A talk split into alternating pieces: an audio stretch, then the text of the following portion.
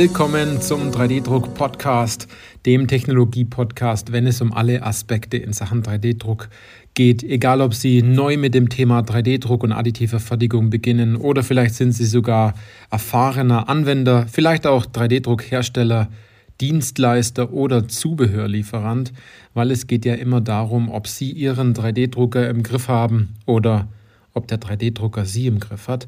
Ich bin Johannes Lutz und ich freue mich auf diese Podcast-Folge, weil diese Podcast-Folge den Titel trägt In 3D-Druck investieren, sind Sie schon soweit?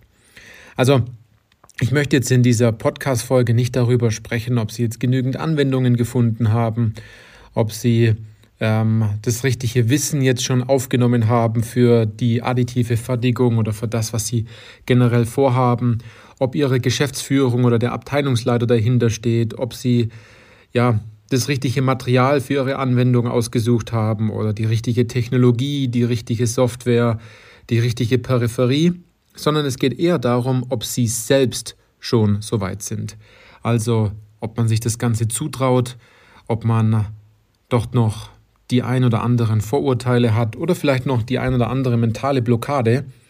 Denn ich kann aus meiner Vergangenheit berichten, dass sehr viele, die sich einen 3D-Drucker gekauft haben oder in die additive Fertigung investiert haben, indem sie ein kleines Technologiezentrum im Unternehmen als eigene Abteilung aufgebaut haben, dass das Unternehmen nicht so weit war und dass vor allem die Mitarbeiter im Unternehmen nicht so weit waren. Das ist natürlich einerseits äh, nicht nur die Konstruktionsabteilung, die dann vielleicht nicht additiv konstruieren will, sondern vielleicht auch der Mitarbeiter oder die Mitarbeiterin direkt vor der Maschine, die sich vielleicht nicht ganz so gut auskennt oder wo man noch so die ein oder andere mentale Blockade hat, dann doch zu sagen, man druckt jetzt die Teile, man beginnt, man beginnt damit, man macht es jetzt richtig.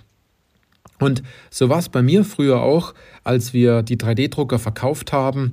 Ähm, jeder, der meine Geschichte kennt, der weiß, ähm, dass ich sehr erfolgreich 3D-Drucker verkauft habe damals. Und ähm, ich bin jemand, der gerne den Kunden erfolgreich sehen will, der ähm, sich viel mehr freut zum Schluss, dass man einen Anruf bekommt und sagt, wir haben die und die Teile gedruckt und es läuft super. Das ist so zum Schluss immer mein Ziel und das haben wir auch immer vor und äh, bekommen es zu 99 Prozent natürlich auch immer hin dass zum Schluss ähm, ein erfolgreicher Anwender dasteht. Dass man die Bauteile gedruckt hat, dass man das lautstarke Nein vom Chef nicht fürchtet, dass man durch die Abteilung ruft, dass die Bauteile nicht brechen, etc. Und an einer ähnlichen Situation war ich damals auch. Wir hatten 3D-Drucker verkauft ähm, und die Materialbestellungen sind gar nicht so gekommen, wie man sich das vorstellt.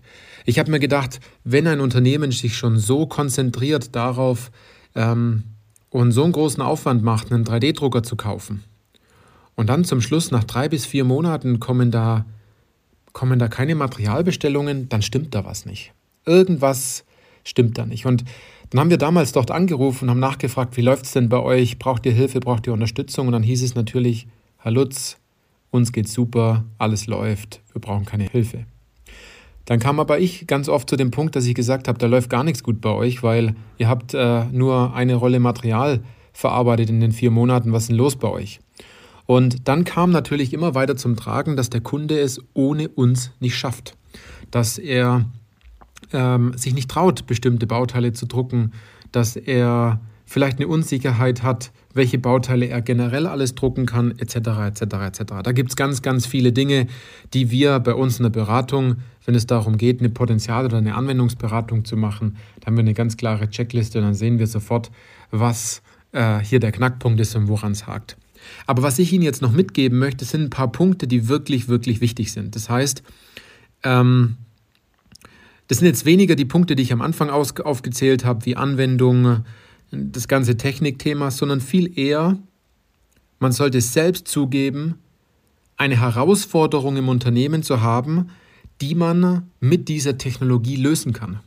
Also man kann jetzt in 3D-Druck investieren und kann sagen, gut, man kauft sich jetzt so eine Anlage, so einen von mir aus kleinen 3D-Drucker und spielt da ein bisschen damit rum, aber dann haben wir diesen Effekt des Ergebnisses ja zum Schluss nicht.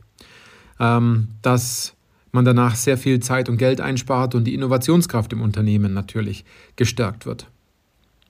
Was ich damit sagen möchte ist, 3D-Druck macht nur dann Sinn, wenn Sie auch eine Problematik entdeckt haben, die Sie damit lösen können. Also ähm, im übertragenen Sinne macht es keinen Sinn, mit einem Bleistift äh, sozusagen die Wasserrohrleitung zu reparieren, sondern da brauchen Sie eine Wasserpumpenzange, ähm, um dann schlussendlich äh, mit Erfolg aus dieser äh, Situation herauszugehen. Na, das ist mal Punkt 1 in dem Fall. Ein weiterer Punkt ist, dass man sich selbst mal fragt, wie sind denn meine Skills im CAD, also in der Konstruktion.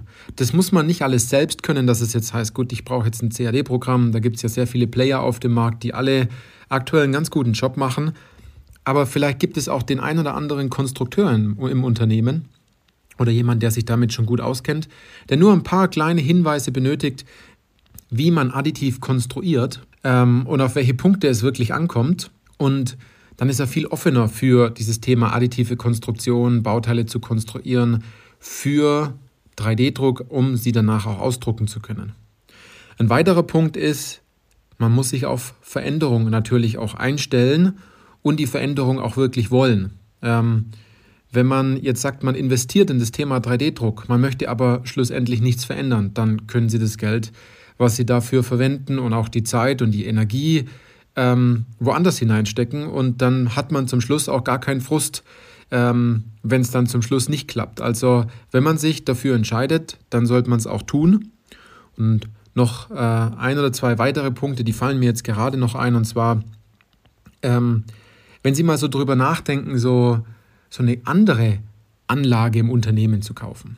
Eine CNC-Maschine, vielleicht eine Laserschneidmaschine ähm, oder irgendeine Abkantmaschine etc., dann ist es meistens relativ einfach, diese Entscheidung zu treffen und zu sagen, das machen wir jetzt. Und dann werden auch in Zukunft die ganzen Bauteile, die dafür auch geeignet sind, bei dieser jeweiligen Maschine natürlich auch verwendet. Und äh, dann läuft diese Maschine und äh, man nutzt sie auch. Und das meistens auch sehr erfolgreich dann, dass man sagt, man hat die Maschine kurz vor der Auslastung ähm, oder man konnte die ein oder andere Kapazitätsspitze, die, die man hat, oder den ein oder anderen Auftrag, womit man diese Maschine vielleicht für einen längeren Zeitraum auch äh, dann dafür bestellt hat, auch richtig genutzt. Bei 3D-Druck ist es aber ganz anders. Obwohl es auch nichts anderes ist, wie dass ein Bauteil produziert wird und dass man zum Schluss äh, ein fertiges Bauteil in der Hand hat, das man einsetzen kann. Ja, vielleicht denken Sie da mal drüber nach. Und natürlich, was auch noch ganz wichtig ist, das ist jetzt auch einer der letzten Punkte, ähm, dass man natürlich ganz anders denken muss. Also wenn Sie sehr verhärtete Denkstrukturen in der konventionellen Fertigung haben, das bedeutet, dass Sie an dem Punkt sind und sagen, ja, äh, wenn ich was am CAD konstruiere, dann äh, schneide ich so wenig wie möglich weg, dann muss ich zum Schluss auch so wenig wie möglich wegfräsen. Oder wenn solche Wörter ähm, oder solche Metaphern kommen wie Masse beruhigt, also äh, Metall, Masse, das beruhigt. Na, wenn, dann schon viel. Na, viel hilft viel. Na. Oder wer Kunststoff kennt, nimmt Stahl. Oder dass man eher so sofort denkt, gut, ähm, egal welches Problem man natürlich jetzt in der Fertigung hat oder in der Konstruktion, zum Schluss sagt man, gut, da habe ich sofort eine Lösung im Kopf, weil man das schon seit Beginn, wenn man eine Ausbildung und ein Studium gemacht hat, dass man das dann auch lernt, ähm, dass man Erfahrung mitbringt und dass man in Bauklötzchen denkt und eher denkt, wie kann ich etwas einfach montieren, ähm, anstatt es einfach wachsen zu lassen. Das ist so dieser konventionelle Teil, ne? das ist so diese, diese, diese verhärtete Denkstruktur, wenn man, und das ist nur dann, wenn man sagt, äh, man möchte in die additive Welt übergehen. Das heißt nicht, dass es äh, eine falsche Denkstruktur ist, wenn Sie an dem Punkt bleiben möchten, wo Sie jetzt sind in der konventionellen Fertigung. Es hat sich ja schon seit Jahren bewährt und es ist auch vollkommen in Ordnung, so zu denken.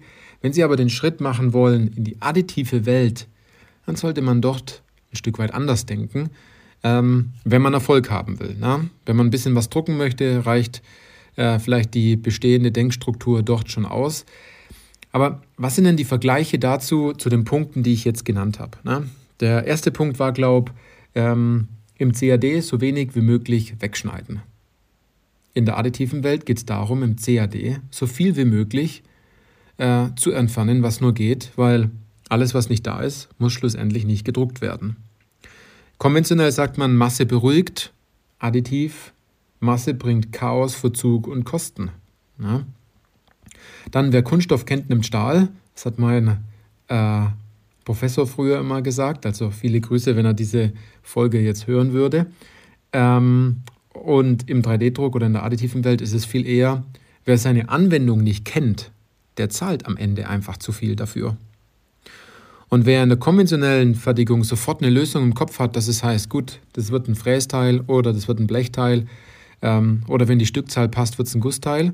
Im 3D-Druck ist es eher, dass man einen Bleistift nimmt, ein Radiergummi, ein Stück Papier, 15 Minuten Ruhe und äh, sich wirklich überlegt, wie sollte das Bauteil denn schlussendlich ausschauen. Da hat man nicht sofort eine Lösung im Kopf, da muss man sich was erarbeiten.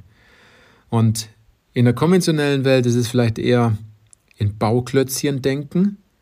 In der additiven Welt packen Sie die Knetmassendose aus und äh, nehmen Sie Knetmasse zur Hand und modellieren Sie Ihr Bauteil genauso, wie es sein soll, weil Sie von Grund auf am Anfang schon all die Dinge weglassen, was Sie nicht brauchen und dort natürlich etwas hinzupacken, ähm, wo Sie vielleicht mehr Material brauchen, weil Sie den Kraftverlauf Ihres Bauteils kennen. Und zu guter Letzt natürlich einfach montierbar, konventionell, einfach wachsen lassen äh, in der additiven Welt. Das sind so ein paar Punkte, die möchte ich Ihnen mal mitgeben. Ähm, das ist ganz interessant. Wir haben da noch ganz arg viel mehr Punkte so zusammengefasst, so gegenübergestellt, wie die Dinge dort in der additiven Welt anders sind.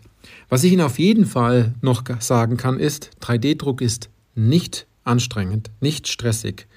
Es ist nicht so, dass Sie da eine große Unsicherheit haben müssen, sondern wenn Sie sich einen Satz zur Hand nehmen und ähm, dieser Satz hat schon sehr vielen unseren Kunden geholfen, ähm, dann ist es folgender, es ist viel einfacher, die eigene Überzeugung zu ändern, als sich einfach nur mehr anzustrengen.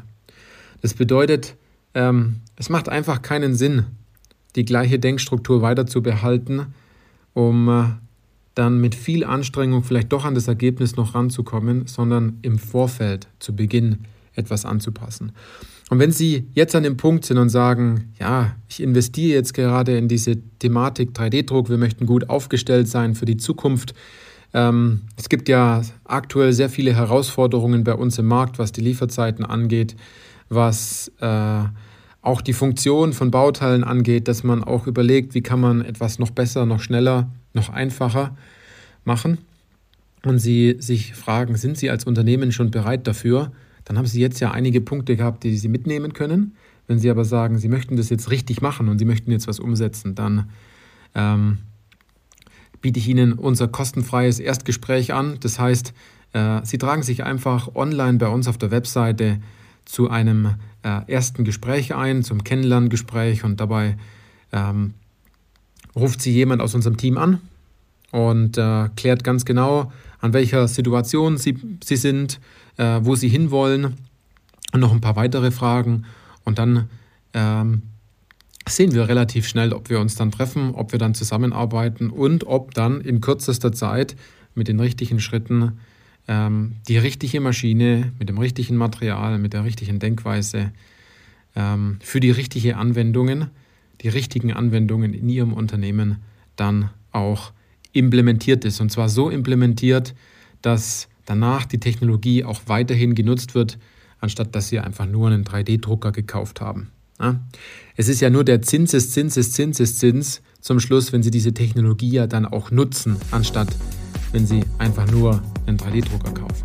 Also in diesem Sinne ähm, freue ich mich, wenn Sie aus dieser Podcast-Folge einiges mitnehmen konnten und ähm, bleiben Sie gesund und bis zum nächsten Mal, bis zur nächsten Podcast-Folge.